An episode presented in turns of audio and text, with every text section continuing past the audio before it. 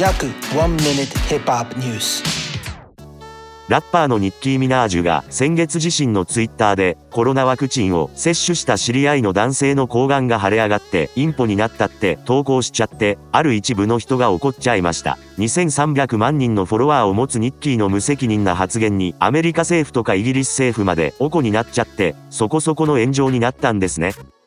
そしてニッキーはこの一件で、裏で、ツイッター社が彼女のアカウントに制限をかけてるって言い始めたんだけど、そのことについて、ツイッター社は彼女のアカウントには制限をかけた記録がないと、彼女のコメントを公式で否定したんだけど、ニッキーのファンもこれに乗っかっちゃって、ニッキーの投稿が見れないとか、裏でアカウントが操作されてるとか、言い始めちゃったから、もう収集がつかない状態なわけですよ。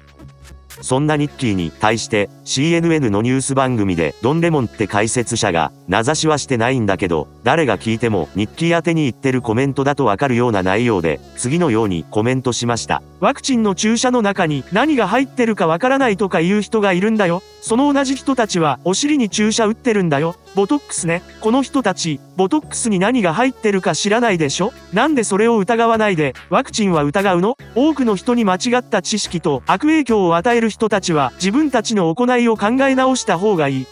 当然これにニッキーも反論してインスタに次のようなコメントを上げました。私がお尻の注射の話をしたらそれはそれで否定するんでしょ。私は丁寧に説明してるだけだからそれをバカにする人の意味がわからない。彼はあの発言をしたくでしょうがなかったんでしょ。一晩中練習したんでしょ。なんてチンプの小さい人。多分ワクチン打ってもチンプが大きくならなかったから怒ってるんでしょ。せいぜい最大でも7から9センチでしょ。